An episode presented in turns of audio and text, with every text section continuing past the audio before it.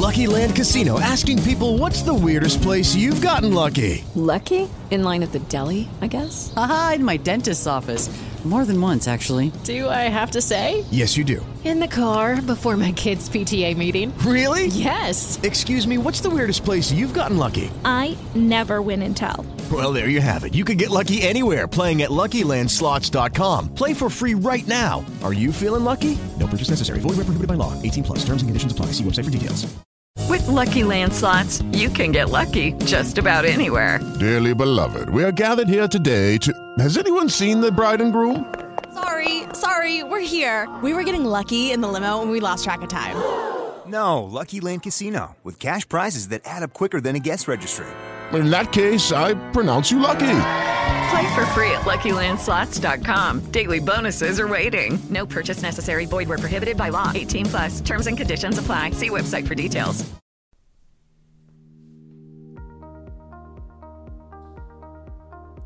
Hola, mi querido alquimista, ¿cómo estás? Espero que estés mejor, mejor y mejor, esperando que siempre estés encaminado hacia el sendero de convertirte en tu mejor versión posible, como un verdadero alquimista.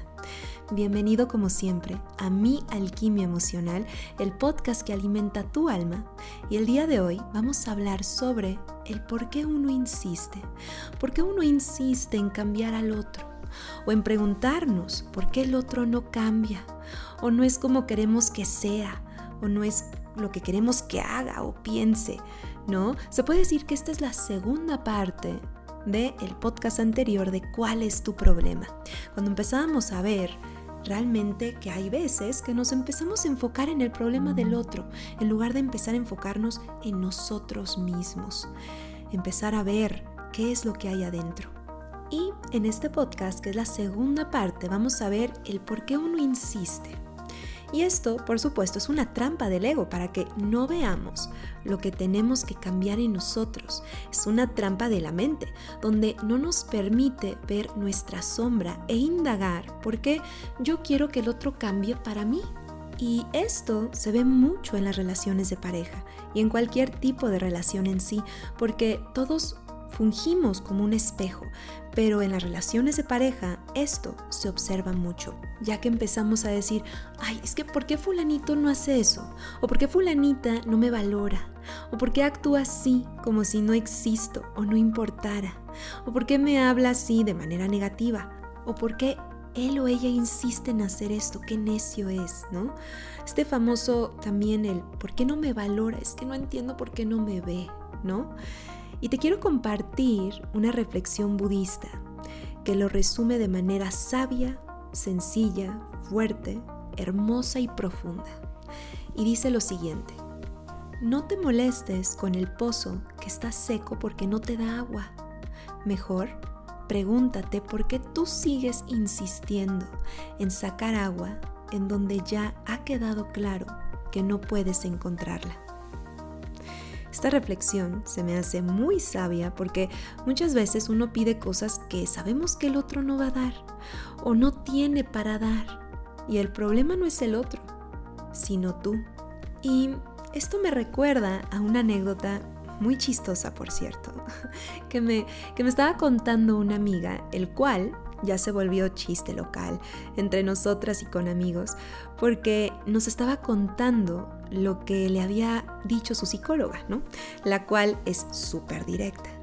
Y mi amiga le estaba contando a su psicóloga que había conocido a un chavo que tenía evidentemente un trastorno fuerte de narcisismo. Y también presentaba un nivel de inmadurez tremendo y le estaba contando ella que había estado saliendo con él por un tiempo y que a pesar de que ella veía cosas en él que le enojaban y le hacían sentir mal como persona y como mujer en muchos niveles, y que había evidentemente muchos focos rojos, ella seguía saliendo con él por dos semanas más, ¿no? Y ella estaba explicándole a, la psicóloga con muchos argumentos como, como él estaba mal, que, que él era un mentiroso, que no sabía enfrentar, que tenía un trastorno muy muy fuerte y que ya lo había detectado como narcisismo, ¿no? Y demás, todas las cosas que le había hecho y ella seguía insistiendo en seguir saliendo con él o quedarse cómoda ahí. y muchas cosas que aguantó con este chavo por dos o tres semanas más. Y cuando ella le estaba comentando esto a su psicóloga, ¿no? Y con muchos argumentos, y mira, él es así, estás de acuerdo que es inmaduro, ¿verdad? Estás de acuerdo que esto no se vale, ¿no? Y que él está mal. Y la psicóloga le contesta, sí, claro. Él me queda claro que tiene un trastorno narcisista a más no poder, que es mentiroso, que es muy inmaduro para su edad, que es muy incongruente y sí me queda claro que él está mal pero tú estás peor. Y bueno, claro, ahí soltamos la carcajada por lo directa que fue la psicóloga de mi amiga, ¿no?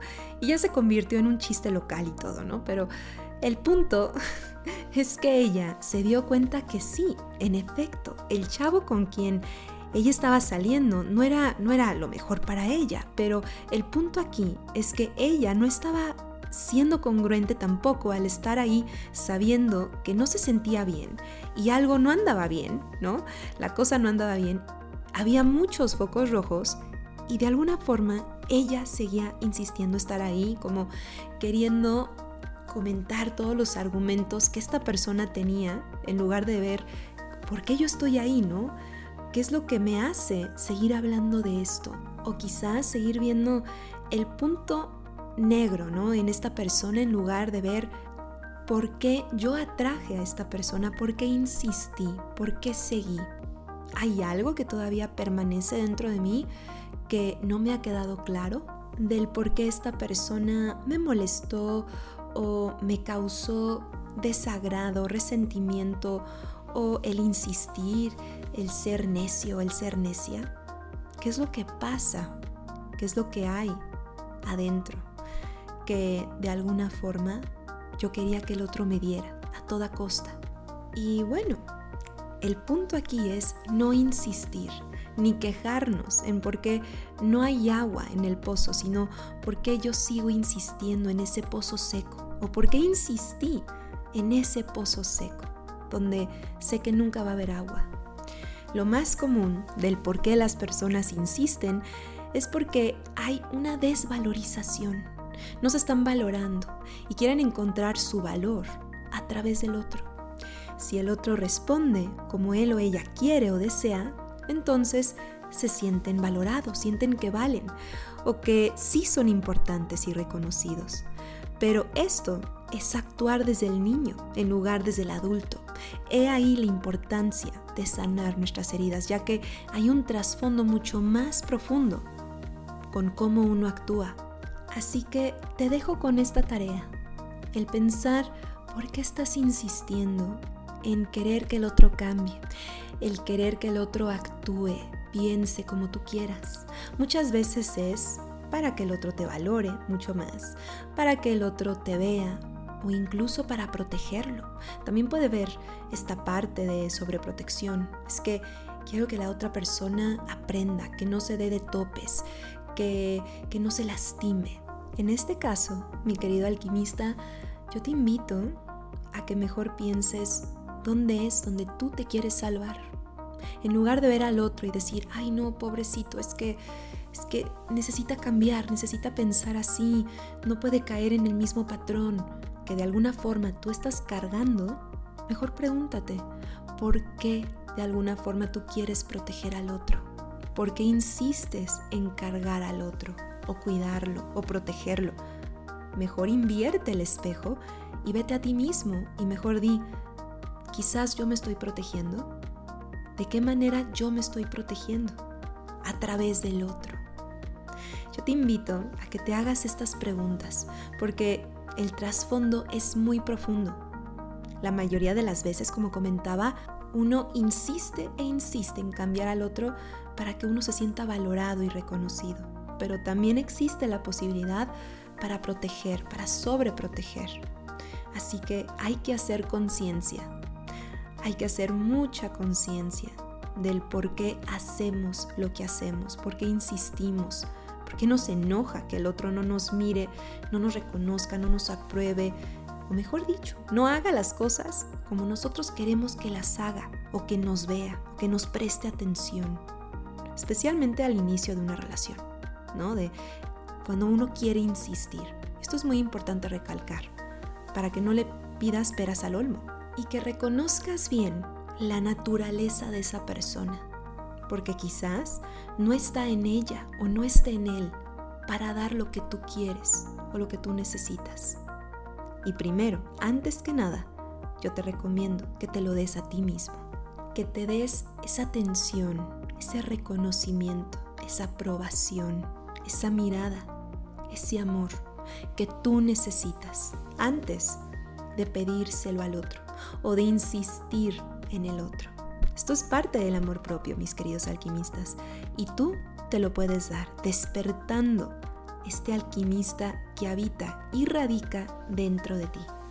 Y por último, otro aspecto muy importante de este tema es el aceptar.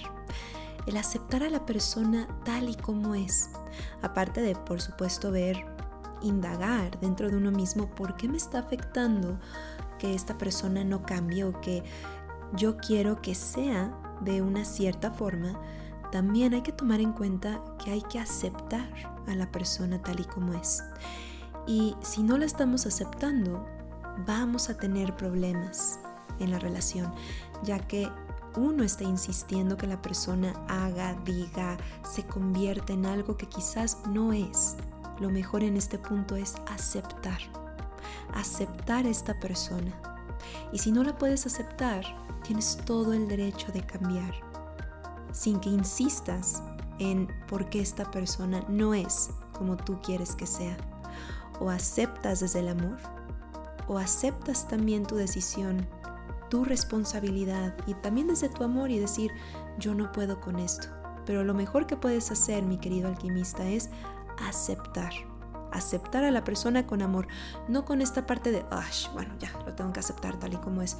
No, de esta forma de, acepto a esta persona porque tiene también sus debilidades y sus fortalezas, como yo también las tengo, pero me estoy dando cuenta que sí puedo con esto, sí puedo con aquello, que yo sé que esta persona quizás nunca va a cambiar, pero yo puedo con ello.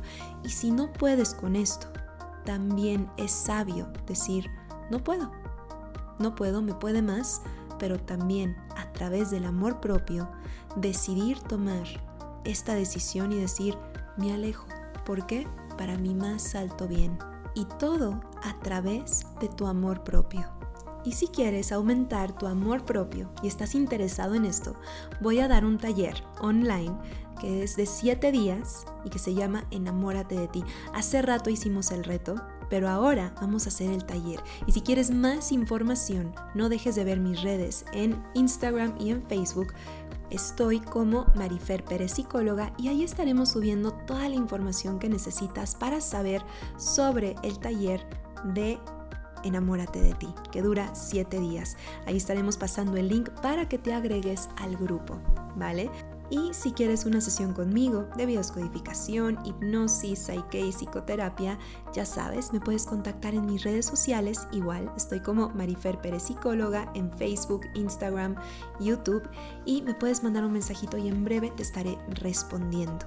Y si te perdiste la entrevista que di de las 7 leyes universales, te invito a que la veas por el canal de Mindalia por Instagram. Ahí la puedes ver. Y también me gustaría extenderte la invitación a que si te gustaría que yo hablara sobre un tema en especial en algún podcast, por supuesto, mándame tus sugerencias. Ya me han llegado varios mensajitos sobre Marifer, habla del Hoponopono, habla del sueño, habla de estas cosas. Yo, no se preocupen, escucho todas sus sugerencias y ya estoy trabajando en ellas para empezar a hacer estos podcasts. Así que, como siempre, mis queridísimos alquimistas, les mando un abrazo lleno de alquimia y nos seguimos escuchando aquí mismo en Mi Alquimia Emocional, alimento para tu alma.